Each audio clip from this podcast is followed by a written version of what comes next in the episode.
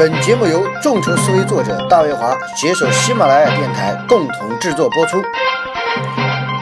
感谢大家关注众筹思维，打造中小企业产能新模式新书系列讲座。今天我们进入第一章第三节国外众筹平台介绍。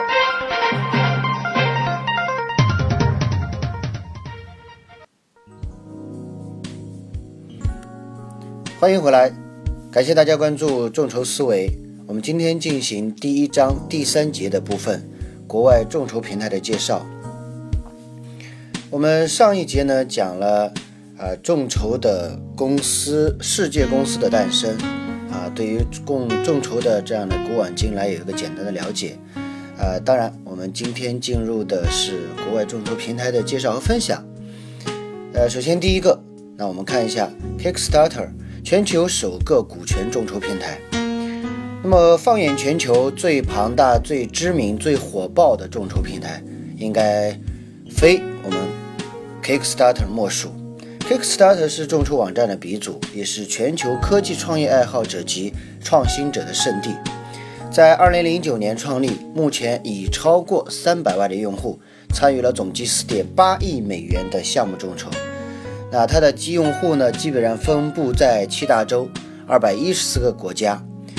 Kickstarter 呢，成为全球最成功的众筹平台，也让以梦想为名啊创意众筹逐渐成为一大潮流。第二个，Indiegogo，所筹资金直接分配给创始人。Indiegogo 是美国第二大众筹平台。Indiegogo 呢，成立于二零零八年一月。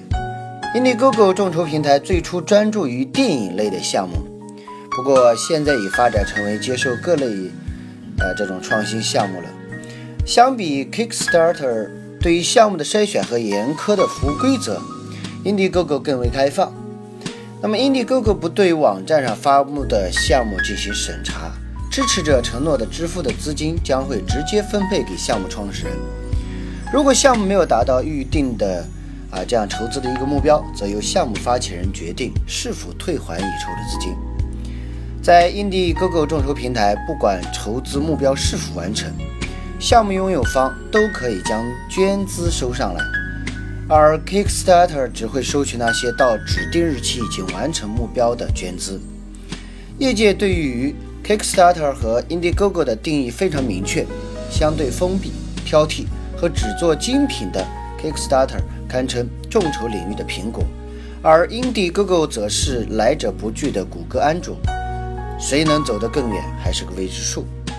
Indiegogo 的服务对象呢非常的广泛，不限定客户的类型，也没有项目的限制，无论是企业还是个人，生病医治需要融资都可以完成。也正因为如此。刨除梦想之外，公益精神成了 Indiegogo 区别于 Kickstarter 的一大特色。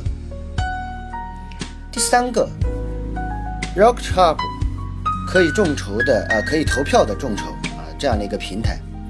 RockHub 这家在全球排名靠前的众筹网站于2010年1月正式推出，公司位于美国的纽约。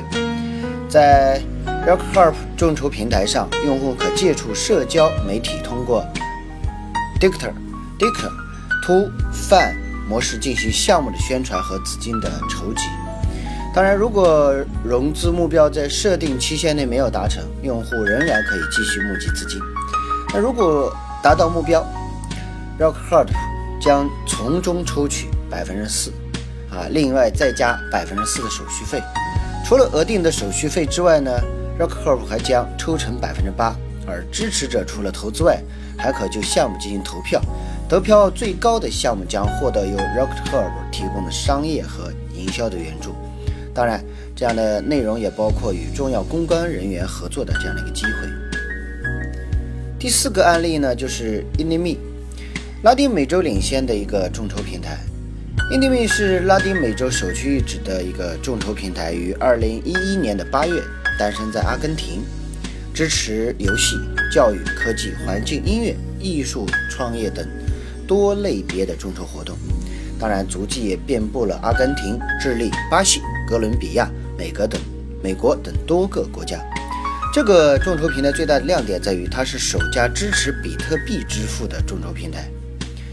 印尼币呢平台鼓励创新，通过众筹、社交网络及其他增值服务来啊提高或者帮助创业者进行项目的融资。当然，在 Inimi 上，用户可以呃不仅可以通过用信用卡的支付方式来支持自己所看好的项目，而且还可以用比特币。当然啊，比特币的支持对应的项目也在这个平台上可以实现这样一个众筹。呃，那么今天呢，我们在第一节的第一，呃，第一章的第三节里面，对于国外的众筹平台做一个简单的介绍。呃，当然，呃，还有很多的案例，那，可能由于时间的关系啊，我在本书当中没有收录进来。呃，我们今天呢，也是我们第一章部分的第三个节的内容，也是第一章的结尾啊。还是继续感谢感谢大家关注众筹思维啊，打造中小企业产融新模式。那本系列讲座呢，我也会将书籍的啊，在书籍出版过程当中没有啊录入在书里面的一些章节，可能进行一些啊这样的一个语音录制啊，也就是说，本系列音频呢将会更全面的去展现众筹思维啊的一个创作历程。感谢大家关注，谢谢。感谢大家关注众筹思维，打造中小企业产生新模式新书系列讲座。主播大卫华，主播大卫华，大卫华老师的微信幺八六幺六九九七二五五。感谢大家添加关注。